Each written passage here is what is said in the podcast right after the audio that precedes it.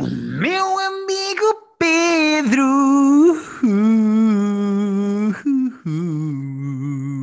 Vamos falar do fim de Your Honor? Vamos começar logo com o fim de Your Honor, acho eu. é? É, é sim, é... É, é o final da semana ou não? É. É o final da semana e a semana do final. Repara o que eu fiz aqui. Eh, é só porque temos falado de Your Honor e esta semana acabou. Eu duvido que haja uma segunda temporada, pelo menos pelo final não deixa aberto Eu para uma segunda espero que não temporada. haja uma segunda temporada. Mas isso é outra conversa. Isso é, É. outra conversa. Vamos fazer, Que- dizer- vamos avisar as pessoas, vamos falar com spoilers. Portanto, quem Ah, é verdade, é saber verdade. o que é que se passa no fim de Your Honor, avancem para a casa Antes de irmos aos partida. spoilers, antes de fazermos esse. aconselharmos pessoa- as pessoas a dar o salto no tempo, eh, vamos só dizer que esta semana no nosso Patreon temos um top 5 de filmes com números no título Uhum. e que para a semana vai voltar o nosso filme club com um filme bom e vai ser o Goodfellas. O Goodfellas. E quem quiser ouvir o nosso top de, de, eh, filmes com números no título, pode ir ao nosso Patreon, pode ouvir. O top quase acabou. Não, quase acabou. Não, ah, não sei se não se a nossa Não, já amizade tivemos, teve. não, já discutimos mais. Já, Já, discutimos mais. mas as pessoas que só ouvem o podcast nunca vão ver a desilusão na cara do Guilherme quando perceberam que o 10 Coisas que Odeio em Ti estava acima do 12 Angry Men na minha lista. Isso é verdade. Sim. Já fizeste aqui um spoiler? Já, Já fiz um spoiler, mas não é? eu acho que é um spoiler que, que pode puxar as pessoas a ir ouvir. Mas o teu primeiro lugar, por exemplo, é um filme que devia estar no meu top e eu não me lembrei de pôr. Portanto, surpreendeste. Mas lá, sim, mas aí é porque te esqueceste, porque não reparaste, isso acontece. Agora, ah, poucos seres humanos, acho eu, ah, colocariam o 10 Coisas que Odeio em Ti acima do 12 Angry Men em qualquer tipo de lista. Atenção, E- não é só acima do 12 Angry Men. Há outros filmes bastante bons que tu puseste o tu- 10 coisas que Ah, odem. sim, sim. O 10 Coisas que Odeio é um filme muito ti. importante para mim. Mas, é assim, vamos ignorar, vamos seguir para Your Honor. Eh, a partir O deste Private momento... Joke Film Club ainda vai ter o 10 Coisas que Odeio em Ti num filme bom antes que tu faças alguma graçola. Ah, Não me importa porque eu nunca vi, portanto seria uma oportunidade de ver. Eh, mas assim, as que eu- pessoas... Vamos fazer assim, as pessoas têm que subscrever o nosso Patreon para saber se vamos ou não falar do, do, do Exatamente. 10 coisas que odem em ti. Eu vou só fazer o último parênteses. Eu podia falar tipo 6 horas sobre 10 coisas que eu nem ti. É baseado numa peça do Shakespeare. É uma adaptação eh, para juvenil de, de uma peça do Shakespeare. Portanto, Isso- e parabéns. Não salva em absolutamente nada Estou a muito vontade que confortável. eu tenho de ver o filme. Ah, mas estou muito confortável com a minha escolha. Vamos lá ao Your Honor.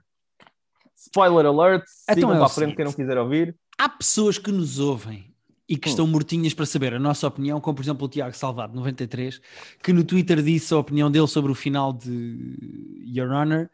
As pessoas querem saber o que é que nós achamos, porquê? Porque eu lembro-me do que eu disse no primeiro episódio. Eu lembro-me do Eu que eu disse no piloto.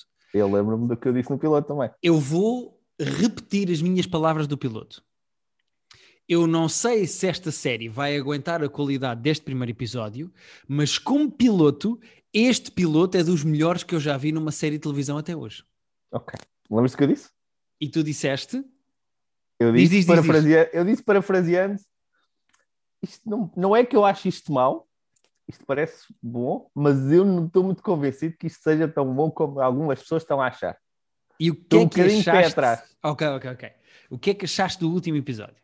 A Olha, série é- acabou. O que é que tu achaste da série como um todo? Vamos falar assim. Eu, eu, pá, eu já, já tinha pensado em dizer estas frases, portanto vou, vou citar-me a mim mesmo os meus próprios pensamentos, que é, houve aqui um, um, um ci- um movimento circular bonito, tanto em termos narrativos, que a última cena é a série acaba como começa. Portanto, como Atenção, a- um- eu queria só dizer, a Rita estava ao meu lado e não me deixa mentir, eu adivinhei exatamente ao pormenor e ao segundo o que ia acontecer no final desta série. A Rita estava ao meu lado, a Rita é minha testemunha, eu disse, esta série acabava bem, bem fechadinha, num círculozinho com um embrulho e com o papel de embrulho todo coladinho, desta maneira e disse exatamente o que tinha que acontecer. Este gajo agora falhava, falhava ao tiro, acertava neste e o pai abraçava-o e ele morria sem conseguir respirar. Eu adivinhei tintim por tintim. Então, isso acaba dessa maneira circular narrativamente, mas acaba de uma maneira circular, ah, na minha opinião, da série também, que é, eu no começo estava a achar, "Ai, não sei se isto é, tá, vou ver, mas estou um bocado desconfiado. Fui começando a gostar um bocadinho mais e acabou a dar a volta comigo a voltar ao ponto inicial de "Eh, será que isto, eh, não estou a achar isto nada do outro mundo. Sabes o que é que eu acho? Eu acho O que que, é que Your? Runner é uma série bastante competente, até do ponto de vista dos atores, por exemplo. Uh, Ah, e é, é a melhor cena. Eu acho que uh, Os ambos os pais, tanto o pai Uhum. mafioso, o Baxter, como o pai, o Brian Cranston, são de longe os melhores atores. Yeah. Acho que há atores que são mal explorados, como por exemplo aquele amigo eh, meio shady, meio político, aquele, Ah, o, sim, o, sim, o candidato à Câmara de. aquele candidato, aquele gajo de, de chapéu. O The Wire. acho- Sim, é o The Wire. Esse gajo, eu acho que este gajo era uma personagem com imensa potencialidade, até aquela conversa que ele tem com aquela ex-namorada do Sim, Adam. sim, sim.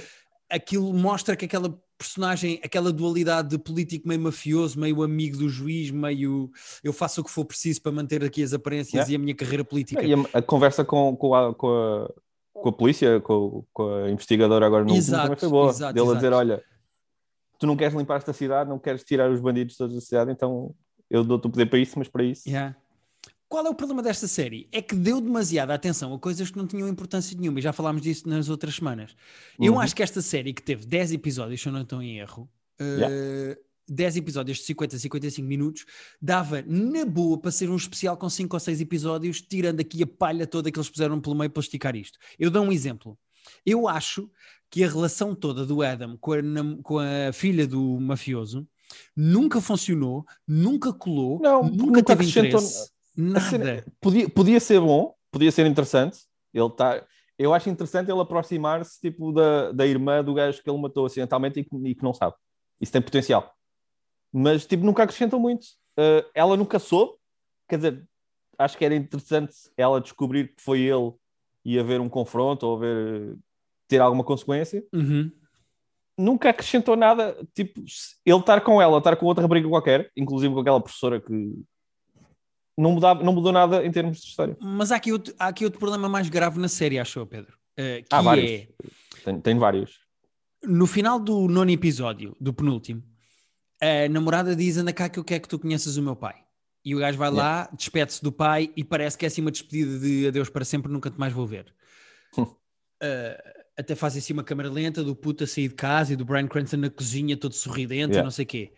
No início do décimo episódio, do último, esse encontro e a tensão que criaram para isso foi totalmente irrelevante, não interessa para É. nada. De repente ele já falou, foi com a Margot Robbie, a character actress do Bojack Horseman. Não, Ma- Margot Martindale. Marco Martindale, character actress do Yeah. Jack Austin, e já não interessa para nada essa conversa, e pelo visto ele já sabe que a mãe atra- o traiu ao pai.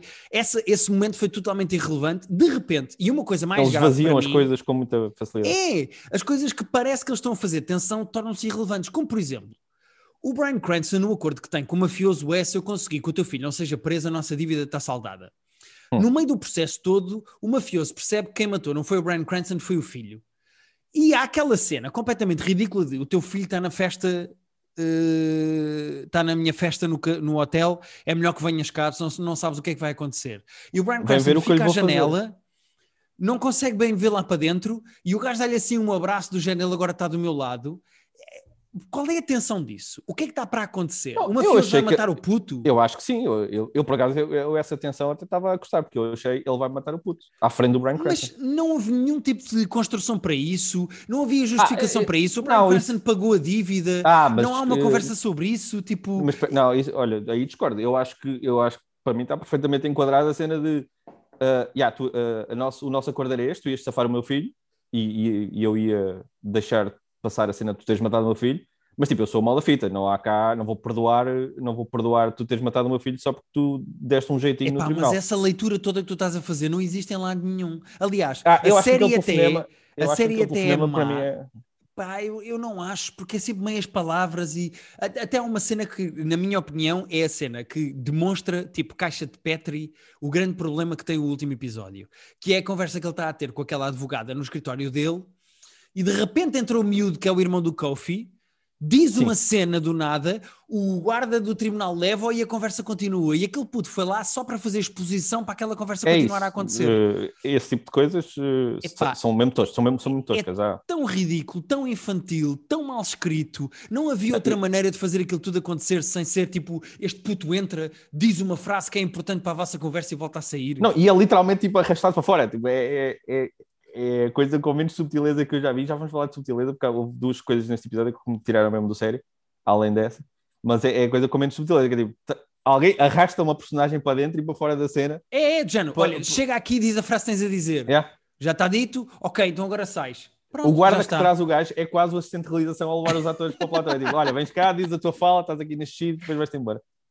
Eh, a única coisa que eu tenho de dar o braço a torcer, antes de tu dizeres a tua opinião sobre o último episódio, é eu tenho de dar o braço a torcer porque há uma ou duas semanas eu disse que a bomba de asma parecia que não tinha importância nenhuma e aquela cena no tribunal em que o puto está a deixar de conseguir respirar e se percebe que o Certo. som que se ouve é o Adam na chamada e não o filho Baxter a morrer. eh, e o gajo vai e fica assim naquele plano muito bonito da janela do gajo com a bomba e o pai e a mãe mafiosos ficam a olhar para o gajo e percebem que é ele. É, Eu, isso, Paga- eu, e fecha a narrativa toda da bomba de asma e eu acho que vale a pena. E eu tenho que dar o braço a torcer porque eu achei que os gajos iam cagar para isso e não cagar. eu vou dar meio braço, porque assim, eh, concordo com o que disseste, a cena até, até é bem realizada, apesar de ser no meio de uma cena absurdamente mal realizada, que eu já lá vou. Ah, isso fica bem, mas quer dizer, foram precisos 10 episódios para eles perceberem que, que o puto era asmático. O, o, o mafioso foi literalmente mejar a casa do, do Brian Cranston no segundo episódio, andou lá pela casa dele, mejou-lhe na retrete. Há um investigador, há o, lá o aquele não, as pontas dele. soltas dessa série nunca mais Ninguém acabam. percebeu que o filho era asmático neste tempo todo. Aliás, sabes, sabes qual é o meu grande problema com o final? Uh, não necessariamente com a narrativa, mas com uma coisa que acontece no final. Eu não percebo narrativamente, com intenção de personagens, com justificação do que mostraram, eu não percebo como é que o júri uh, declara o gajo Ah, culpado. sim, não, não. Não, não, não, é, não, É não há maneira. não há maneira. absolutamente absurdo. Por Eh, mais a não ser que ele tenha para dar puxado. jeito a ver esta festa no fim. Claro, claro.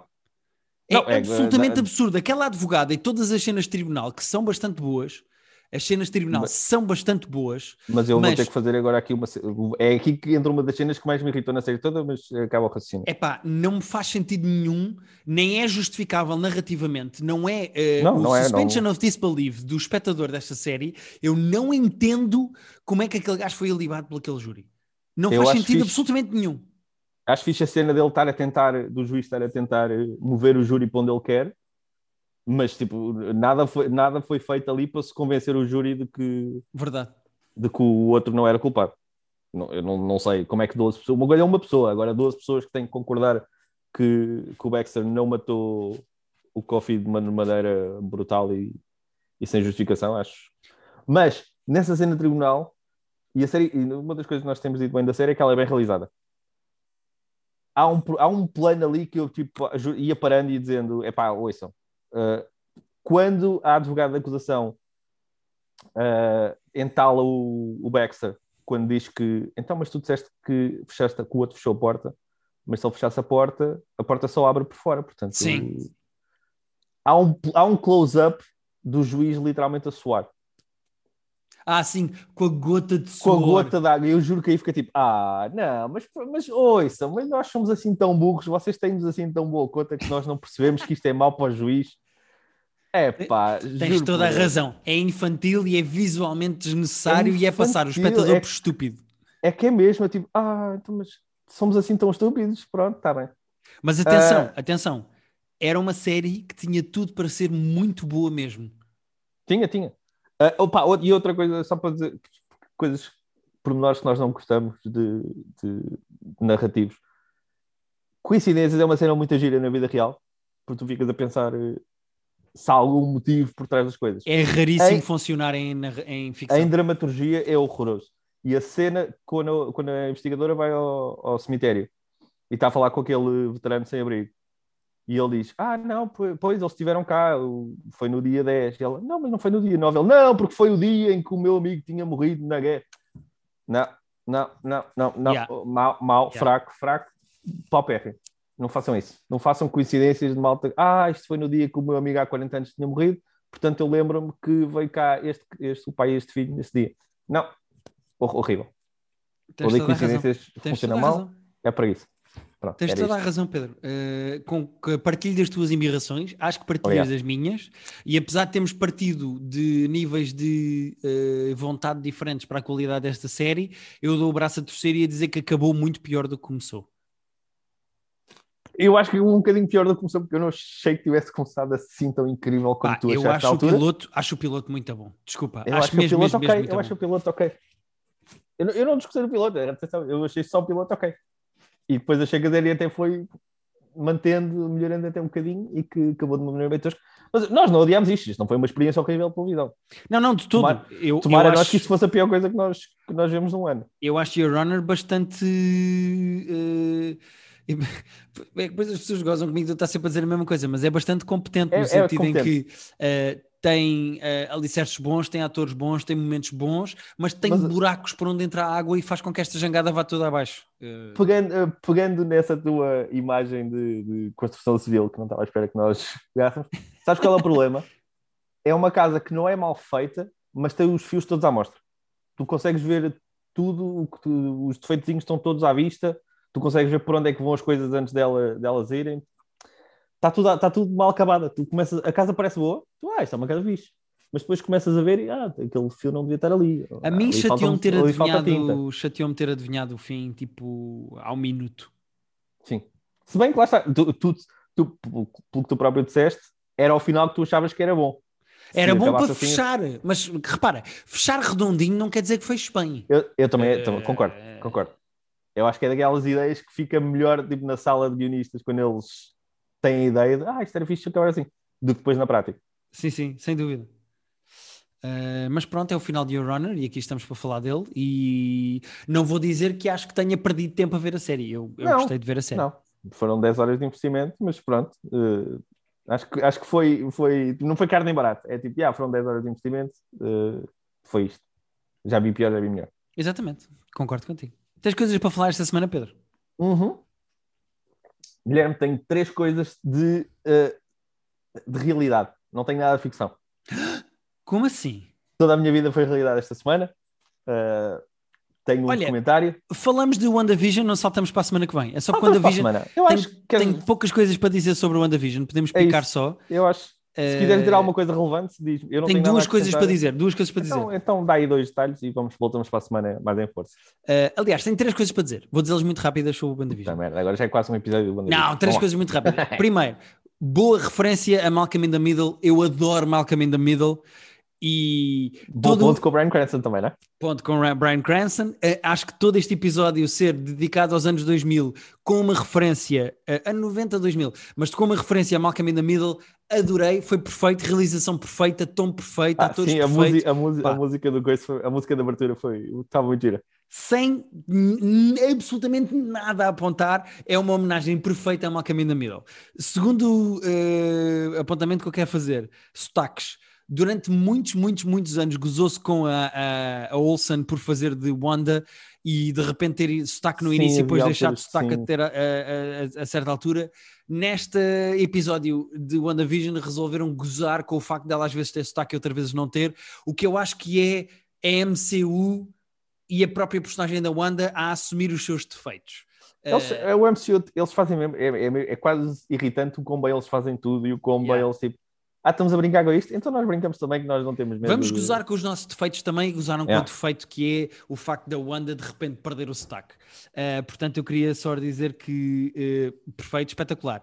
O terceiro apontamento que eu quero fazer é claramente o Evan Peters, ou seja, o Quicksilver, ou seja, o Hum. Pietro, o irmão dela que agora apareceu, Uhum. é, além dela, a única personagem que tem noção de tudo o que está a acontecer. Certo. Uh, nem o Vision tem noção do que é que está a acontecer e quando tenta sair da bolha Não, está a morrer está- e etc. Yeah, Portanto- Portanto, está a perceber aos poucos, mas. A Wanda, que supostamente é quem manda naquilo e quem está a controlar aquilo com, com algumas falhas de memória, e, o, e agora esta personagem do Pietro são os únicos que têm noção do que é que verdadeiramente está a acontecer. E o Pietro até funciona como um desbloqueador de conversa do género. Há dois episódios dizia-se onde é que estão as crianças? E o Pietro neste diz: Ah, olha que fiz, trouxeste crianças para este episódio especial de É. Halloween.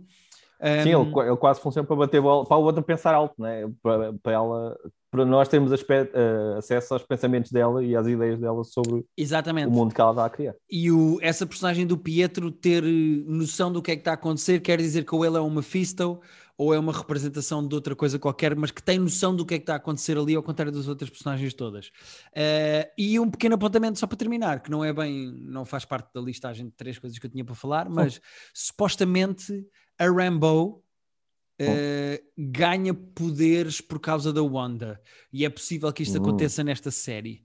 Não sei ainda Ok. bem como nem de que maneira, mas uh, uh, não é Monica Rambeau, porque isso era a mãe, não era? Ah, sim, mas é a Rumble. Nós, A Rambo, eu não me lembro se esta é a Monica Rambeau ou se é a filha da Monica Rambeau. eu também não. Mas pronto. Eu acho que, eu acho que a Mónica é a mãe. Mas Ah, não tenho que ser absoluto. A Rambo supostamente fica com poderes, ganha poderes e pode ser num destes episódios que ela ganha poderes. Portanto, queria só. Não falta assim tanto, não é? Este foi o sexto, são nove, não é? Faltam-nos três? Uh, faltam três só, peraí. Eu acho que só faltam três, porque eu acho que. Eu tenho quase certeza que este foi o sexto, tenho quase certeza que vão ser nove ao todo. Daí. Ah, daí que faltem três. Essa é a minha conta, enquanto tu Uh, Pedro, buscas se, essa info. se for como tu estás a dizer, estás certo. Eu sou de humanidades, eu às vezes. sei Faltam três, sei. exatamente, sim senhora, tens toda a. Nossa, sei tanto sobre humanidades, sobre ciências exatas. Sim, conseguiste somar 9 menos 6, parabéns, Pedro. Somar 9 menos 6, também correu bem essa Uh, frase. Não, uh, como é que se diz? Multiplicar. Uh, 9 menos 6. Uh, mas pronto, queria só de- deixar aqui estes pequenos apontamentos sobre o WandaVision, porque continuo maluco com isto. Sim, senhor. Voltamos para a semana com, mais, com uma análise talvez mais profunda. Ainda por cima vai ser o sétimo e depois, se calhar, guardamos para acabar. Tipo, falamos depois do sétimo e Sim, do... podemos falar do sétimo e depois do nono. Exatamente. Coisas aí, que Guilherme? para falar, Pedro, conta-me lá. Olha, Guilherme, vou-te dar, vou-te fazer uh, sorteio de cartas para tu escolheres uma. Ok, Temos um documentário, eu também tenho um documentário. uma série documental True Crime Não, isso eu não tenho. e, e um reality show manhoso. Isso também não tenho. O que é que tu queres? Eu quero documentário- reality, eu quero reality show manhoso. Qual é, qual é o teu documentário? Pode ser que seja mesmo, talvez não. Hashtag Free Britney. É sim, senhora. Então podemos até falar Yeah! Framing Britney. Ok, não sabia se tinhas visto. Eu gosto tanto Ah, disto, eu gosto quando- tanto quando isto acontece, nós vamos parar às mesmas coisas sem termos noção, porque É nós não falamos. As pessoas acham, não, o Pedro e o Guilherme combinam e preparam este podcast. Preparam, mas individualmente. Para, meu. é, cada um vê, as- quer dizer, cada um vê cenas e depois vem falar de cenas. Pedro, ah, fui totalmente coagido por causa da minha mulher, Rita da Nova, minha co-apresentadora do Terapia de Casal, a ver o Framing Britney porque todo o movimento do Free Britney está com muita força no TikTok. A Rita tem TikTok, eu não. Ah, pois. E porque eh, uma amiga nossa que eh, é youtuber e podcaster, cujo nome começa por B, acaba em A e no meio tem umb, Hum. ehm, na fofinha, eh, ela eh, falou deste podcast, eh, falou deste documentário com a Rita, num grupo que nós temos do WhatsApp, Hum, e levou-nos a ver isto e a Rita disse, ah não, mas eu depois vejo, não precisas de ver. E eu, não, não, não, não, eu quero ver isto, eu quero ver o que é que se passa com a Britney Spears. também acho. Ah, eu não tive esse, esse background tanto para ver, simplesmente deu-me vontade de ver e fui ver. Se dizer às pessoas, chama-se Framing Britney, o documentário. E não Framing nas- Britney Spears, atenção. Ah, não é só Framing Britney. Ok, eu achei que era. Britney Spears, eu não estou em É. Bom, eh, é capaz de deve ser Spears. Eu é que a Britney para mim é como se fosse família, portanto não há cá últimos nomes. Framing Britney Spears, exatamente. Não está não tá nos, nos serviços de streaming tradicionais, portanto vão Porquê? ter que. Porque eh, no, o New York Times tem uma série documental e este é um dos episódios do New York Exatamente. Times com um documentário de investigação jornalística. em Portanto, parceria isto com o é. Hulu, não é? Portanto, Exatamente, com, em parceria com o Hulu. Isto não, é um, isto não é um documentário isolado, isto é um episódio de uma série documental da, do New York Times. Certo. Mas sendo que tipo, podem ver isto sem ter visto mais nada do cada Claro, cada claro, episódio é um claro. Isto é um episódio isolado por si, mas Cada- faz parte de uma série de- chamada New York Times Presents. Tanto que tem um running time assim meio estranho, não é? Porque são. Uma hora e são, tipo, quinze. é, um, é uma hora e quinze. eh, parece pouco, parece mais do que uma reportagem, menos do que um documentário a sério. Mas Eh, aqui a questão mais importante é, para alguém que sabe o que é que está a acontecer, o que é que isto traz de novo? Não, eu acho que acrescenta pouco. Eh, é, assim, é que eu, a verdade é que eu não conhecia bem a história. Eu acho que é um bom enquadramento do que se está a passar. Sim, para quem Eh, não está por dentro ajuda a, a- a enquadrar. Quem estavas, está por exemplo- dentro, a única coisa que tem de novo é aquela decisão judicial que fala no fim. Sim. É que eu não sabia, eu não sabia bem a situação. Já tinha ouvido falar, tinha uma noção vaga, mas não, não sabia, não sabia que era assim, não sabia que era tão grave. E se Sendo quisesse que- explicar às pessoas, Sendo que, eu posso explicar às pessoas, mas sendo que viste as notícias de eh, dois dias ou três dias, eh, acrescentaram mais uma pessoa para além do pai houve dela. mais para- uma audiência judicial e o tribunal eh, negou a presença do pai, mais uma vez. Portanto, em princípio Ok. está-se a encaminhar para que o pai deixe de fazer parte da conservatorship da Britney. Mas, mas encaminha-se para continuar numa conservatorship, não é? Não, isso sem Ela não- dúvida, isso sem dúvida. Isso sem dúvida. Pois, o que também é relativamente bizarro ou estranho. Ou... Só para explicar para quem não está por dentro. Yeah, é isso. Eh, a Britney Spears eh, está há 13 anos presa numa batalha legal para mandar na sua própria vida.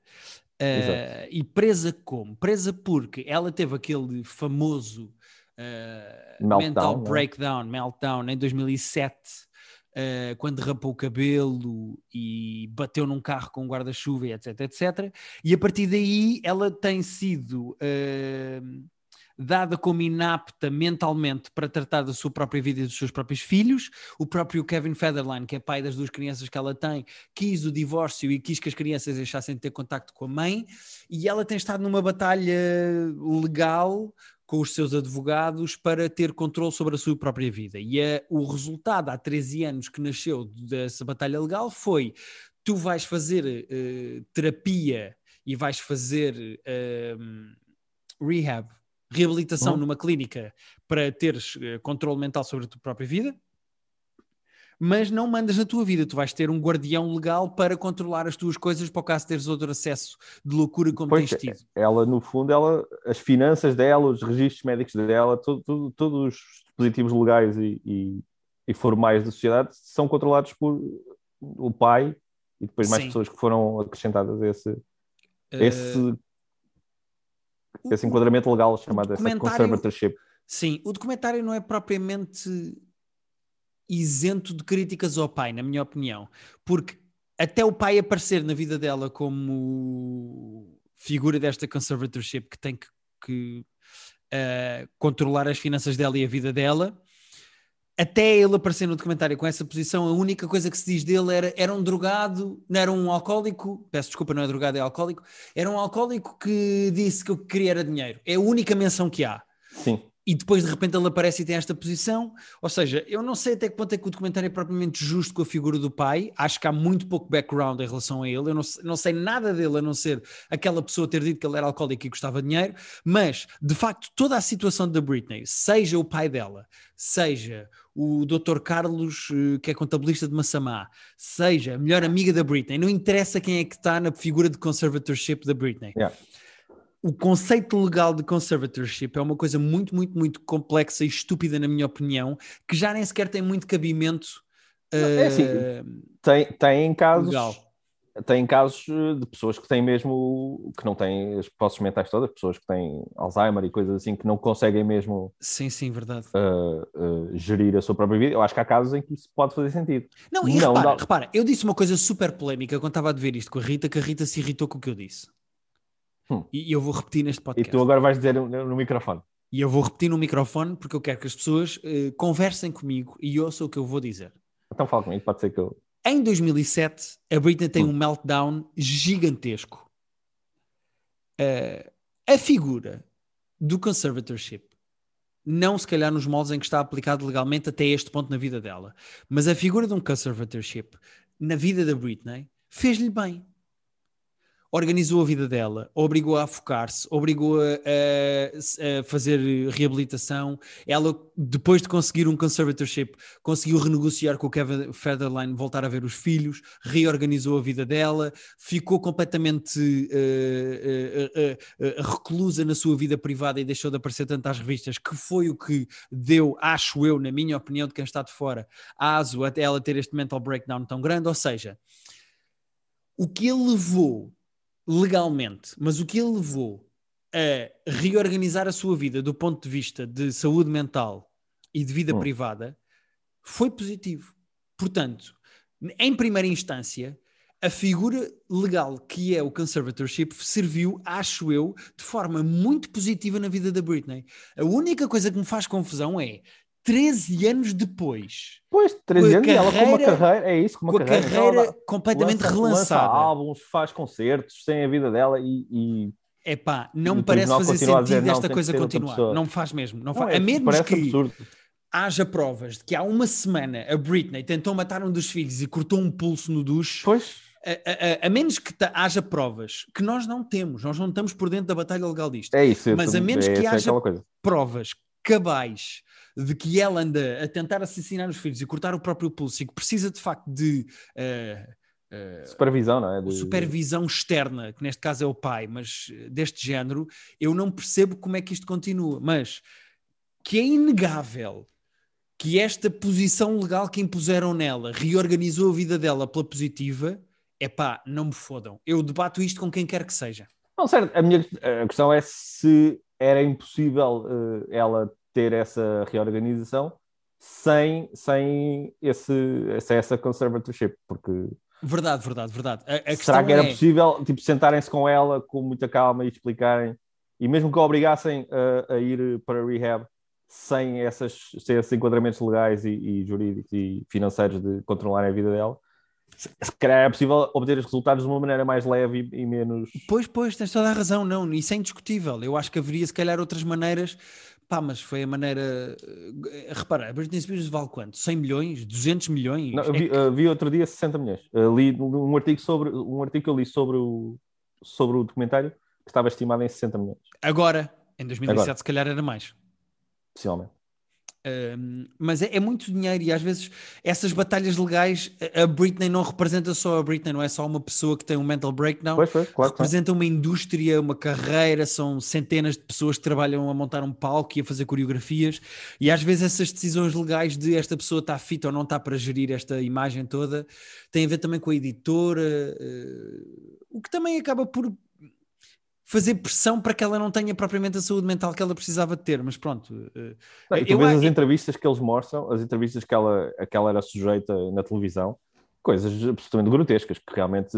Olha, nem, vou-te nem, vou dizer uma coisa, vou dizer uma nem coisa. faz sentido alguém ter, uh, estar, ficar bem de cabeça quando tem Como que ir é à óbvio. televisão e ouvir, e ouvir pessoas a dizer Sabes, está toda a gente a falar disso, não é? O próprio Justin Timberlake veio pedir desculpa, sim, yeah. o próprio Justin Timberlake veio pedir desculpa das coisas que ele disse em entrevistas na altura e que apareceram neste documentário. Portanto, este documentário não é uma tontice que eu e o Pedro estamos aqui a falar do nada.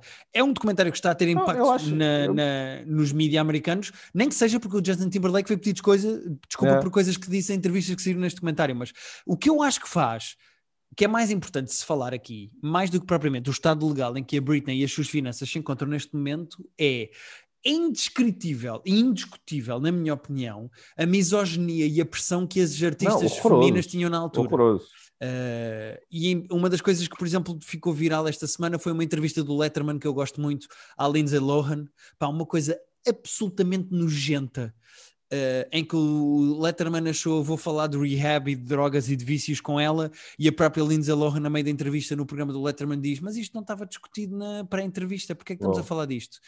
Pá, uma coisa absolutamente horrível, como se esta figura como é meio indefesa e é viciada em merdas e está aqui no meu pois. programa, eu vou falar das mamas e dos é, vícios. Tipo, pois, e... é, como esta pessoa já se expôs por opção própria uma vez ou duas, então está tudo em jogo. Então Exato. pode ir por onde quiser. Uh, e, e, mas por outro lado, e isto é o que os fãs do Free Britney se calhar não vão gostar de ouvir, mas eu vou dizer a mesma, eu acho que todo o movimento de paparazzis e de atenção sobre a vida da Britney, em demasia, que levou a que ela tivesse aquele mental breakdown, eu não sei se o que está a acontecer agora com o movimento Free Britney, de analisarmos com podcasts, o Instagram e não sei quê, se esta, se esta uh, histeria com a vida da Britney e em pôr as luzes todas na Britney não é exatamente o que levou ao que aconteceu há 13 anos. Eu acho que estas coisas têm que ser decididas em tribunal. Eu acho que se pode levantar a atenção para o movimento Free Britney e sobre o que é que legalmente é uma conservatorship, mas eu acho que demasiada atenção e demasiada pressão também leva a que aconteça outra vez a mesma merda, porque ela vai voltar a aparecer nas revistas e nós sabemos que este, esta indústria de revistas cor-de-rosa não vai provavelmente morrer de hoje para amanhã. E portanto, demasiada atenção foi o que aconteceu neste caso para o mal em 2007, demasiada atenção tem até certo ponto, um lado positivo no caso do conservatorship. Sim, é, é, ao contrário do, do, dos paparazzi, a intenção dos fãs daqui é boa, ou pelo menos eles acham que a intenção que é boa. Mas é que depois não passa a ser negativa. É, percebo o que estás a dizer. Uh, mas eu acho que este documentário é muito giro. Uh, tem o lado meio meme de, ou meme, como se diz, é, é, de olha a essa... Britney Spears e o Instagram dela e as mensagens e os emojis. Essa parte foi gira. Eu só achei que o documentário, ainda por cima, para uma coisa do New York Times, que tem recursos investigativos, uh, se calhar sem, sem paralelo no resto do mundo, mas não têm acesso a ninguém. Eles só conseguem falar tipo, com fãs da Britney e tem, tem aquela amiga. Ah, os gajos negaram todos. Não, mas atenção, mas os gajos têm ali uma entrevista muito importante, que é aquela advogada que uh, depois de gravar com eles uma entrevista a defender a Britney, é da equipa contra a Britney. Sim, sim. Aquela certo, advogada asiática. Nem temos nem a Britney, nem o pai da Britney, nem a família nenhuma da Britney. Tens aquele irmão, mas é uma entrevista que já estava feita, aquela entrevista meio bizarra também do irmão, a uh, falar com, já não sei, com, com estava a dar uma entrevista e o irmão diz: Pois é que as, as, as, mulheres da minha família acham todas que podem falar e dizer o que lhes apetece. E o Quintus diz: Pois, mas isso está, está na Constituição. Ele: Pois, pois, é verdade, mas nem sempre dá muito jeito. Eu, What? Não, e aquele momento em que ele diz assim: Então, mas a tua irmã quer fugir? E ele: Oh, se ela quer. não, estou a brincar. essa, essa, toda essa cena que não é do. Não, não foi feita para um documentário, é uma entrevista que já existia, é desconfortável. Mas pronto, achei que faltou acesso. Achei que quase faltam, faltam entrevistas a pessoas relevantes, isso sem dúvida. Pá, sim, falta, Para conhecer falta... duas malucas que fizeram um podcast sobre o, Instagram pois, da Britney, eu não preciso estar a ver documentários é do New York Times, não é? É isso. Uh, mas eu acho que, mais do que propriamente aprofundar a questão com testemunhos relevantes, que eu concordo contigo que não tem, isto serve para situar a situação toda é, é para quem não que... está bem por dentro do que está a acontecer. E acho que, acho que é relevante e é, é aquelas coisas, é, é, é importante saber, é importante percebermos o que é que se passa por aí. E eu, é eu enquanto, enquanto enquadramento geral, eu acho que é, é competente para usar aquela a palavra-chave do nosso podcast. Sim, senhora, concordo com tudo. Uh, mas pronto, fica aqui o nosso, os nossos, uh, as nossas observações sobre Framing Britney Spears. Framing Britney Spears. Uh... Muito bem, não sabia que tinhas visto. Olha, agora ah, foi, foi fixe. Foi, foi. Quando tu disseste que tinhas visto, quando eu disse que vi um documentário, disseste também vi um documentário. Eu, será? Porque não, não sei se saiu assim algum documentário recente. É o documentário ah, que está toda a gente a falar, portanto. É verdade. Private Joke está sempre acima da atualidade. Mais coisas, Pedro? Sempre acima. Olha, tenho reality show e uh, True Crime Doc. O que é que queres? Primeiro. Quero um reality show. Não queres deixar para o fim o reality show? Ah, está bem, está bem, está bem. Então quero um True Crime Doc. De que maneira é que pessoas morreram e não foram apanhadas? Os, os assassinos. Uh, cena nova da Netflix chama-se. Queria dar o um nome exato porque tem tipo um nome. Um... Chama-se Crime Scene, porque é uma série e depois uh, o subtítulo é The Vanishing at the Cecil Hotel. Quatro episódios, Netflix. Uhum. Uh, este Cecil Hotel é um hotel em, em Los Angeles. Onde acontece é... da merda, não é? Eu vi o trailer disto. Putz, acontece boa da merda, é dizer pouco. Eu nunca meti aos pés naquele sítio depois de ver isto. E, e que se vê que aquilo fechou e abriu de outras maneiras, mas uh, o sítio é sinistro, acontecem muitas coisas sinistras lá, aliás, quase o primeiro são quatro episódios e o primeiro é quase todo vejam todas as cenas bizarras que acontecem neste livro. Mas depois há um crime, há um desaparecimento específico que, que é analisado e é assim, tem um bocadinho de Don't Fuck With Cats, para quem gostou, uhum. mas sem ser tão bombástico. Eu acho que para quem gostou do Don't Fuck With Cats está ali no mesmo nicho, até porque muito documentário, muito do documentário é sobre as pessoas na internet que começam a investigar o crime, okay. ainda, colando ainda por cima com coisas da Britney também. Esta moda nova de há pessoas na internet, tipo na Suécia, que estão a investigar o crime baseado em imagens de, de footage do elevador que, que tem acesso, uh, este disse isto, aquele, alguém ouviu este rumor, então vamos investigar. Uh, só que, ao contrário do Don't Fuck With Cats, em que a investigação das pessoas na internet ajudou bastante às coisas avançarem a descobrir cenas. Aqui a investigação da internet podemos, uh, podemos conversar se não atrapalhou mais do que ajudou. Ok. Então tem esse lado das consequências de de repente a internet decidir que quer uma cena e às vezes as coisas. Eu, eu, eu, vai ser crítico que eu vou dizer, mas é, é não quero spoiler nada. Okay. Às, vezes as coisas, às vezes as coisas são o que são. E, e apesar da internet querer uma coisa, às vezes as coisas são o que são. Uh, Deixa-me fazer-te uma pergunta técnica, porque eu estou aqui Deixe. a ver no IMDB e em 2017 houve um docu, uma docu-series sobre o Cecil Hotel. Há alguma okay. coisa de novo que tenha acontecido entre 2017 e 2021 que valha para este comentário ou uh, é só porque uh, o, outro, o outro tem melhor nota, o 2017? Ok. Uh, isto aqui é mesmo sobre o que se passou no caso e nos poucos meses depois do caso. E o caso é, é em que assim, ano? O caso é em 2016, acho eu. Não, 13. Olha, agora estou na dúvida. Mas é, é 2013, é 2013. 13, ok, 13. Portanto, tecnicamente uh, não aconteceu nada de novo entre 2017 e 2021. Não, não. Uh, até sem, sem querer spoiler, não. Uh, não, é assim, o, o documentário é legitimamente creepy. Eu, eu não me impressiono muito com, com cenas e houve ali umas alturas em que eu estava quase desconfortável de. Há coisas estranhas e há pessoas creepy e. Uh, e às vezes é um bocado desconfortável. Não tem um final mega bombástico, sem, sem spoiler o final, mas já spoiler um bocadinho. Não tem um final tão bombástico como outras coisas que nós já vimos. Uhum. Uh, mas epá, lá está, volta àquela frase: às vezes as coisas são o que são. Uh, e eu acho que para quem gosta de true crime uh, é interessante porque é creepy e é estranho e é interessante ao mesmo tempo. Uh, okay. Recomendo. Foram 4 okay. horas tensas, mas boas. 3 horas e 40, se eu te puder corrigir aí. Ah, certo, são, é só, são quatro episódios. Três horas e... É capaz. São, são quatro, quatro episódios, episódios de 50 e poucos. É, não, é só porque aqui diz uh, que são 3 horas e 39. Certo, é, são 55 minutos uh, cada episódio. Uh, certo, certo. acredito. Mas é interessante, para quem gosta de true crime, é, é, vale a pena. Sim, senhora. Um, eu tenho três coisas para falar, mas são muito rapidinhas, portanto não é então, nada de. Então vamos lá, as tuas rapidinhas. Vamos dar aqui três rapidinhas, Pedro. Eu acho que isso é positivo para todos os envolvidos. Sendo que no fim depois tenho o ok. Mas uh. um, uh, não sei o que é que é de falar.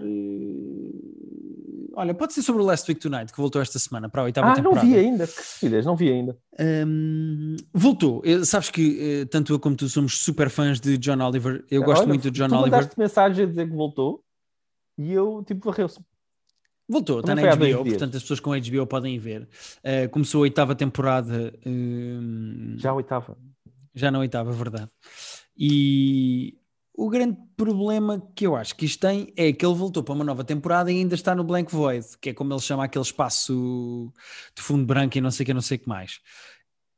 E o episódio não tem nada de especial. É um regresso para uma nova temporada em que não há nenhum stunt, não há nada diferente, não há okay. um quadro com ratos, não há um 2020 a explodir, não há absolutamente nada de fora daquele estúdio, ou de diferente ou de original.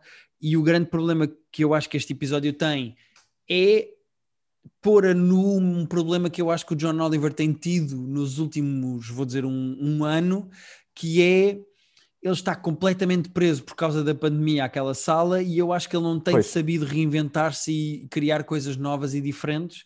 E eu acho que isso é um problema porque eu acho que o John, o John Oliver está completamente repetitivo e a bater sempre com a cabeça na mesma tecla. E eu acho que isso é contraproducente e é um problema principalmente para mim que sou fã de comédia do John Oliver e eu estou triste com isso. Portanto, este regresso do John Oliver, apesar de ser um episódio clássico de John Oliver, epá, é totalmente irrelevante e não tem nada de novo. Ok. Eu não sei até que ponto é que a pandemia, estava a pensar nisso agora, é que a pandemia uh, bloqueia as investigações que eles costumam fazer.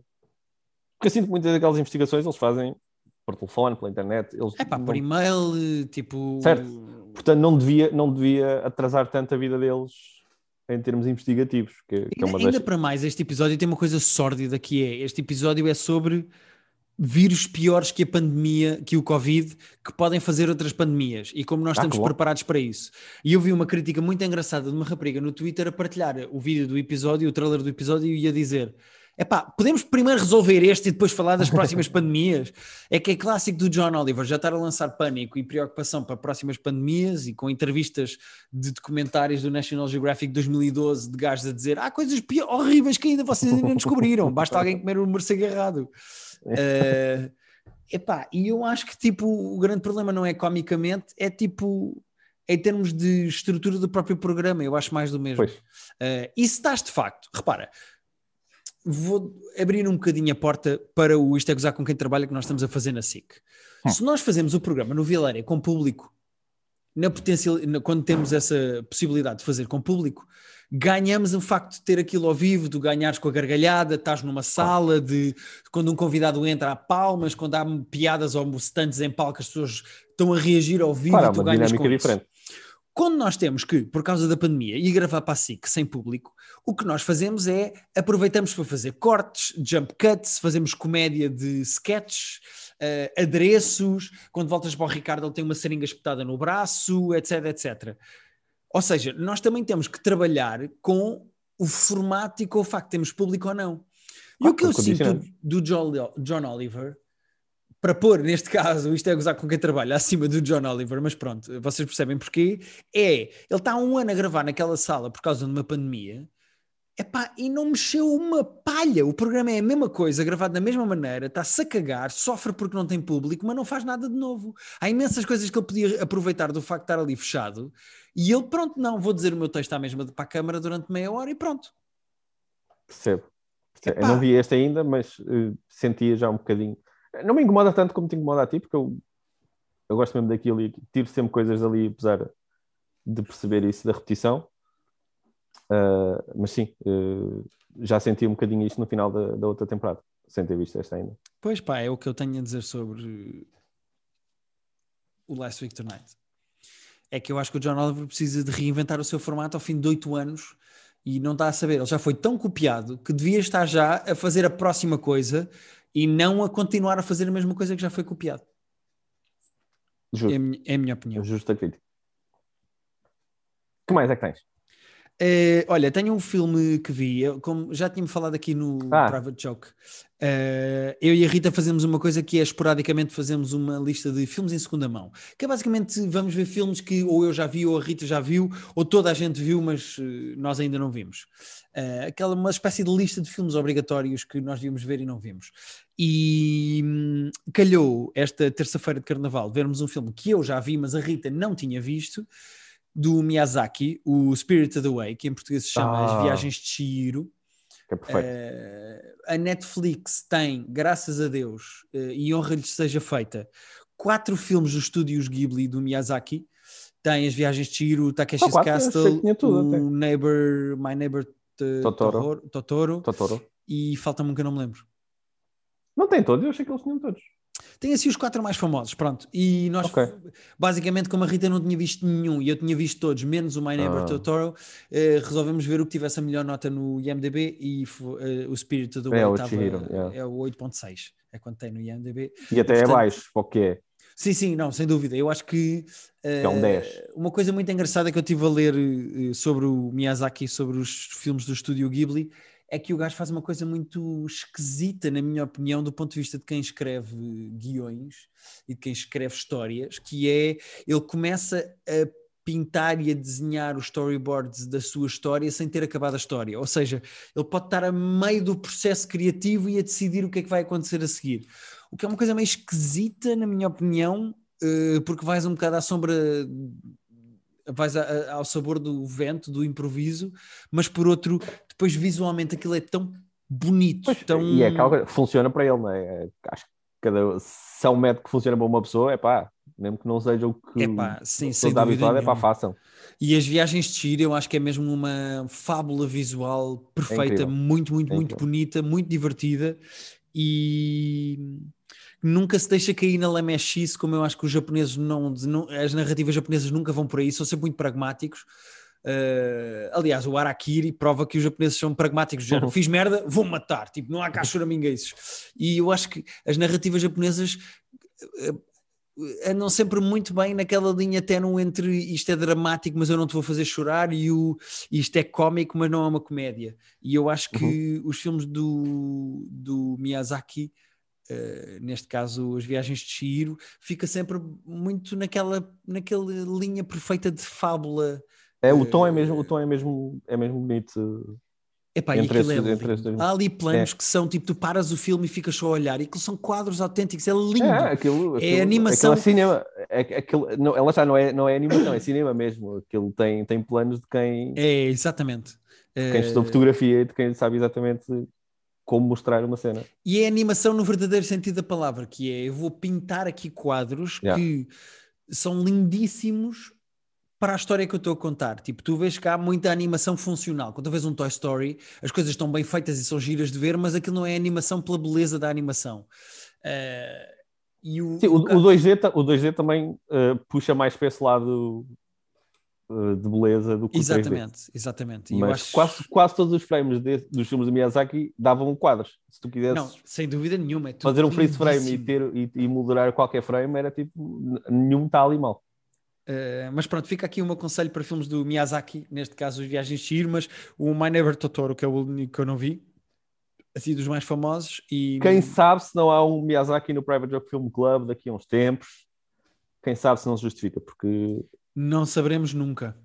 Ah, outra coisa que eu não me lembrava sobre o filme é que o filme é sobre limpeza, sobre Sim. tanto da alma como de, pá, física. Sim, sim, de germes. eh, de germes e etc. O filme é todo sobre limpeza e é uma, é uma fábula sobre um rio e como o rio tem que ser limpo. E isso é muito bonito, porque eu não me lembrava de nada disso quando revi o filme.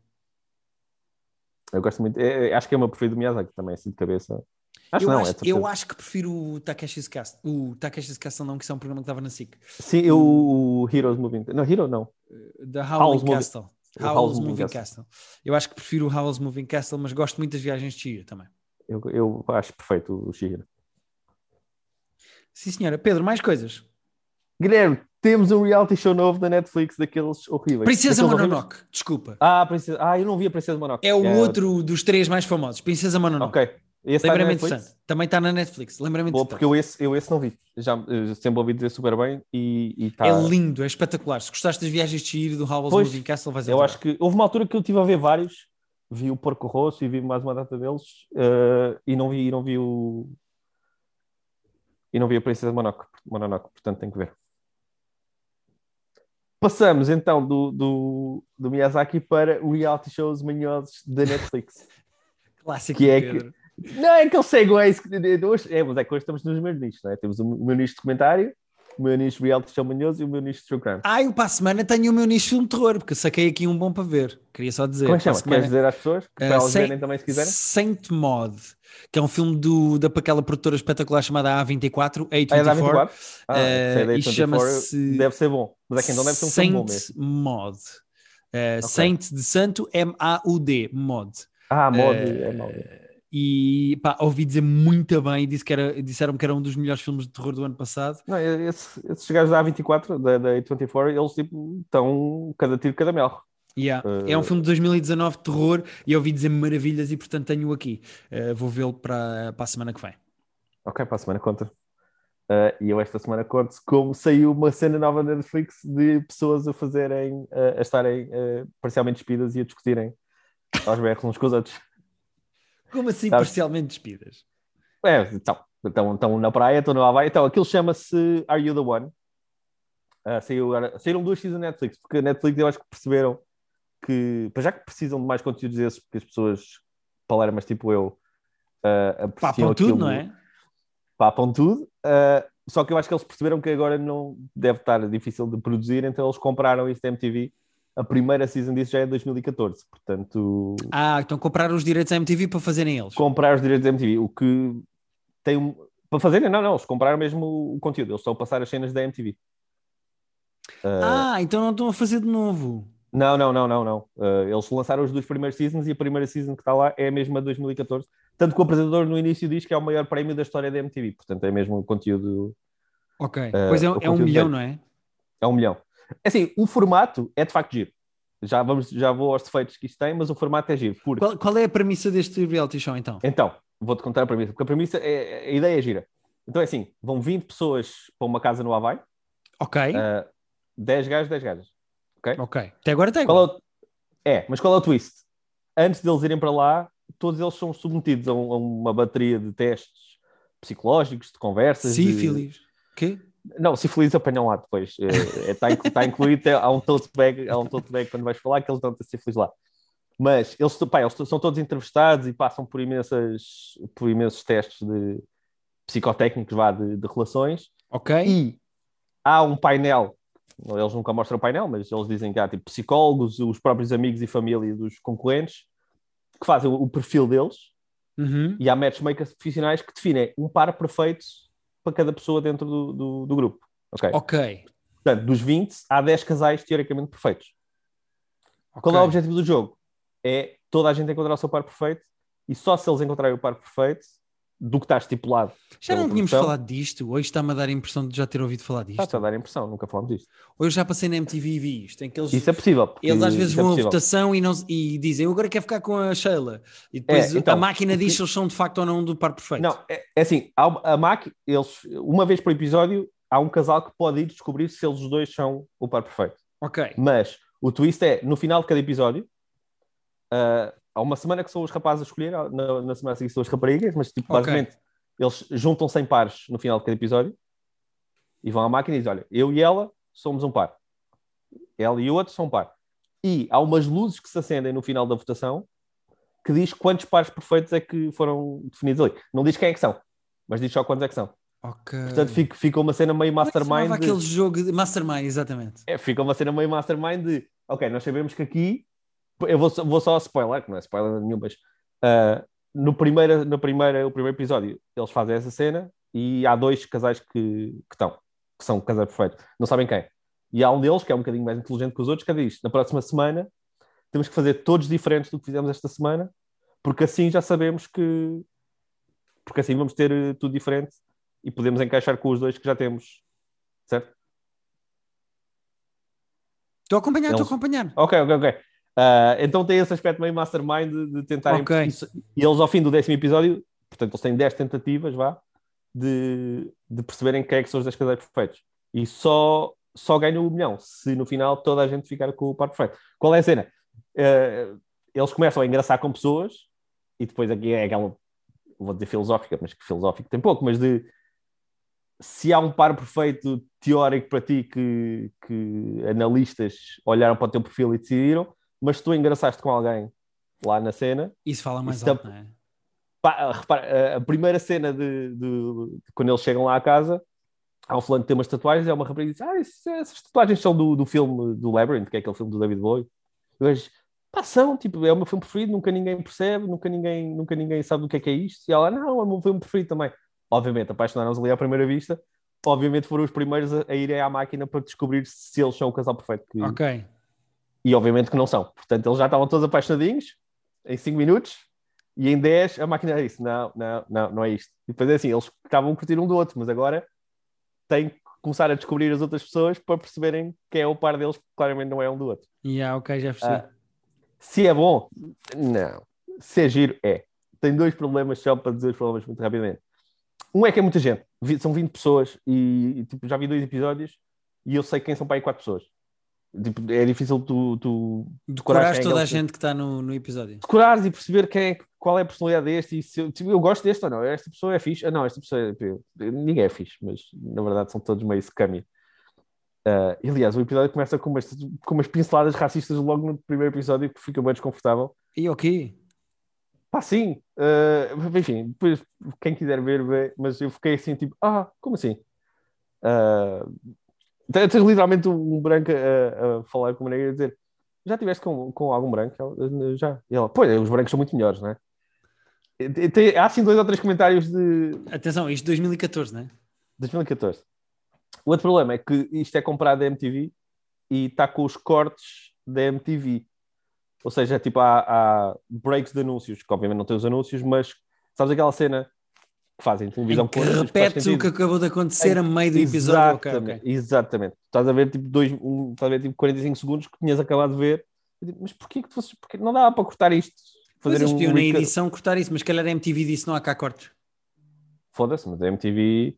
Não, e tem aquela. Dão os créditos e depois é que dão a cena final da votação, porque é assim que a MTV fazia.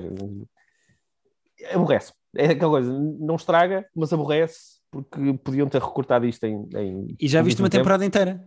Não, só vi dois, só vi dois, só vi dois. Ah, ok, ok. Ainda só vi dois, porque estava a ver, estava a ver outras coisas, mas só vi dois. É bom, não é? Vê-se, vê-se. Está aqui a melhor review do Are You the, é Are You the One que se chama, acho. Sim, senhora. Eh, Eu só tenho mais uma coisa para falar, Pedro. Eh, Então fala. Que eu até disse, se eu não estou em erro, a semana passada que ia falar disto. Eh, Então. Portanto, eh, foi pré-anunciado. Mas voltou ah, ao. eh, se eu não estou em erro, é no Dave. Quem é que votou no Dave? É no Dave, acho eu. Não sei o quê. Deixa-me só confirmar. É no Dave. Uh, voltou para o Dave, uma série que eu gosto muito com o James Acaster e com o Josh Withacom, chamada Hypothetical. Ah, tinhas falado disso, senhor tinha falado, disse que ia falar esta semana. Uh, é uma série muito engraçada, só à base de hipotéticos. Ou seja, uh, os gajos, uh, o, o, Josh Withacom é quem lança os hipotéticos e o James Acaster é quem decide quem é que tem a melhor resposta ao hipotético. Ah, ok. São os dois apresentadores. E hum, eles têm pequenos cenários de como é que roubavas um animal no jardim zoológico? E depois os dois concorrentes, aqueles são duas equipas de dois, portanto são dois contra dois, são seis pessoas em estúdio, os dois apresentadores mais as duas ah, equipas são, de dois. É, é, por pares? Ok, então eles discutem um com o outro? Eles, tipo, eles conversam? Uh, não, imagina, sou eu e tu numa equipa e é o Batáguas e o Teixeira da Mota na outra. E então, para este primeiro Coitados, hipotético, exato, para este primeiro hipotético é o Pedro contra o Batáguas. Pedro, ah, okay, como é que tu roubavas Exato, exato. Como é que tu roubavas um animal do zoológico e que animal é que roubavas? Batáguas, ah, que animal é que roubavas okay, e okay. como é que roubavas? E depois o James Acaster tem, dentro do envelope, por acaso neste episódio fez isso, em que disse que animal é que ele queria que as pessoas roubassem. Uh, opá, tem assim pequenos hipotéticos, aquilo é basicamente pela piada de criar cenários Sim, é imaginários. É, é, uma, é, é, é, um bocado é, o que eu gosto também muito do Taskmaster, apesar do Taskmaster ser mais físico depois, que é perceber como é que funciona a cabeça da, daquelas pessoas. Perceber para onde é que eles vão para, para, para resolver as coisas. Epá, e é muito engraçado porque eles criam hipotéticos e depois uh, discutem-nos ou, ou, ou, tentam encená-los com o James Acaster Uh, que ele diz, uh, mas o quê? Ligavas, imagina que chegas ao jardim zoológico e queres roubar de lá o pinguim, como é que fazias? E ele põe um chapéu a dizer zoo e diz, então vá, agora chegas e eu sou o porteiro. É Exato. É muito engraçado. Depois eles têm uma prova muito engraçada que é, uh, que se chama Nem por um milhão de euros, ou neste caso de pounds. E nesta semana era, quanto é que tu pedias para andares um ano com um chapéu de mineiro com a luz ligada. Um ano inteiro, todos os dias, no banho, a dormir, sempre, todas as situações. E depois eles metem um valor e o que tem o valor mais baixo tem que explicar como é que faria. Uh, é muito engraçado. Epá, e é tudo assim com, com pequenos uh, cenários hipotéticos, é muito engraçado e é um panel show à inglesa como eu gosto, sendo que agora Taskmaster está parado. Para quem gosta do mesmo género de coisa, eu aconselho, pois, eu aconselho vou... Hypothetical, que está... É a segunda season? A terceira, está na terceira certo. season e uh, aconselho a procurarem no YouTube um dia depois de sair o episódio, porque há assim umas pessoas que metem assim ilegalmente no ah, YouTube ah, e eu vi no YouTube. Eu vi no YouTube. Ok, ok. Uh, já agora só fazer a ponte para tu semana passada falaste do, do special do Waycaster, o como é que chama? Cold Lasagna? Uh, I Hate Myself. Cold I hate myself, Lasagna, I Hate Myself, 1999. E eu fui ver, uh, é difícil de encontrar, está tá meio chato de procurar naquelas coisas, mas uh, vale um milhão, um milhão a pena, porque é mesmo incrível. Oh Pedro, tu achas quando eu dou sugestões aqui neste podcast que eu não sei do que não, é que eu, não, eu, eu, nunca, nunca duvidei da tua, da, da validade das tuas opiniões. Estava só a reforçar que, uh, para quem, e pode haver gente que não tenha ouvido semana passada que tenha saltado esse episódio, que é mesmo incrível e eu gostei muito e não me lembro de um special que eu tenha gostado tanto recentemente como este. Uh, fico feliz que tenhas seguido a minha sugestão e que tenhas gostado porque uh, não, tem... imediatamente, foi imediatamente, eu vi na, na, mesma tarde em que, em que gravámos nós, isto. Em que nós gravamos isto. Sendo que há vezes que há coisas que eu digo, depois eu logo vejo.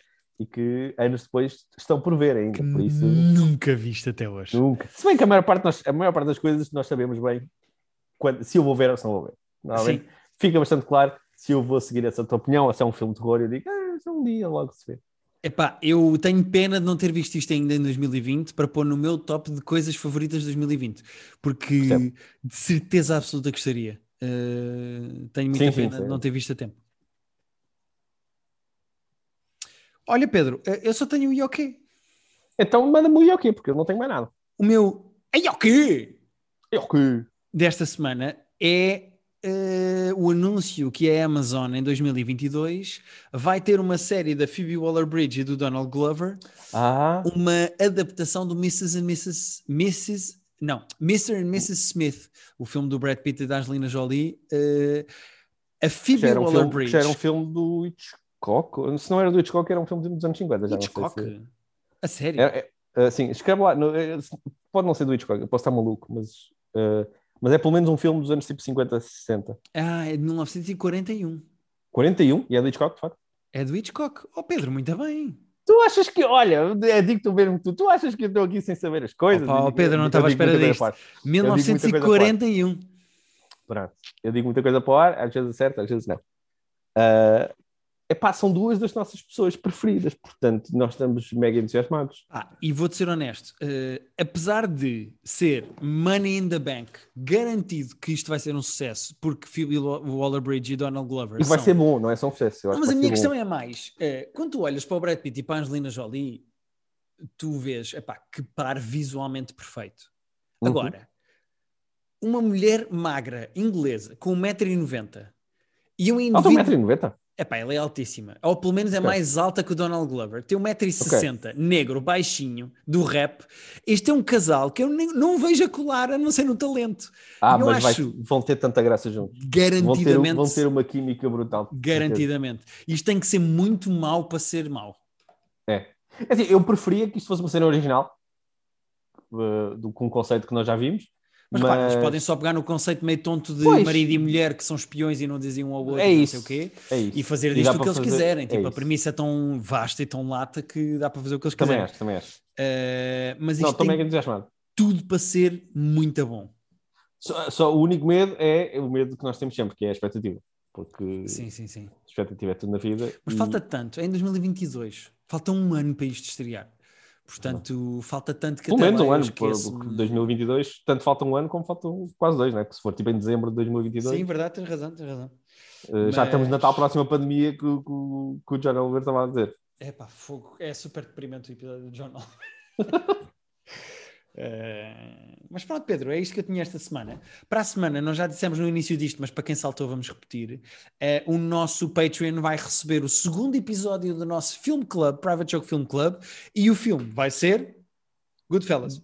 Goodfellas, que é um filme incrível e que eu estou com muita vontade de ver. Que eu nunca vi, que vai ser a primeira vez que eu vou ver um, e que é um dos grandes atrasos que eu tenho uh, cinematográficos na minha vida e que eu vou repor a verdade esportiva e vou ver o filme e vou fazer uh, todo um, um uh, Private Joke Film Club com as nossas categorias por preencher na próxima quarta-feira. É quando Exatamente. sai, porque Patreon é às quartas e episódio é às quintas. Patreon é às quartas, não. Top 5 é às quartas? Ah, sim, certo, certo. Peço desculpa. Eu ia dizer que. Não tem mal, é, estou-te a deixar a ti chegar desculpa. lá, às vezes é preciso é, tempo. Não, ia dizer que top, eh, temos uma semana top 5, na semana a seguir uh, Film Club. Uh, vamos alternando em patreon.com/barra private joke. E epá, inscrevam-se lá, porque temos lá coisas giras que vocês não têm acesso aqui. Exatamente. E muito obrigado por nos ouvirem, isso é o mais importante. É o mais importante. É Pedro, tu para a semana já fizeste anos? Para a semana já fiz anos. Não sei se fiz a barba, porque a minha barba, não sei se estás a reparar na minha barba de confinamento que só vai sair. A tua também está, a tua também está forte. Não, estou com boa barba de confinamento, mas atenção, a minha barba, que as pessoas não estão a ver aqui, mas podem imaginar, a minha barba, hum, isto são 15 dias sem fazer a barba. Só? Sim, sim. É, a, minha, a, minha, barba cresce muito depressa e fica assim farfalhuda. Eu tenho a que ir aparando rapidamente. Mas isto, isto, é um, isto é um mês. Mas a minha tá, isso, isso para mim é uma semana. Isso que para ti é um Não, vai-te foder, puto. Vai-te foder, puta. Está tá o, dobro, tá o dobro da tua com o dobro do tempo da tua. Não, eu, não está, eu sou do tempo em que os homens discutiam o tamanho da picha, não o tamanho da barba. Eu acho que tu não estás a perceber como ela, ela está mesmo. Pois está, pois está. Está um bocado, está um bocado James Está mesmo enorme, está mesmo, está mesmo ereta, está mesmo enorme. Está, está James Harden. Bom, uh, isto ainda está a gravar, não é? Ainda não pudeste no, no, no stop.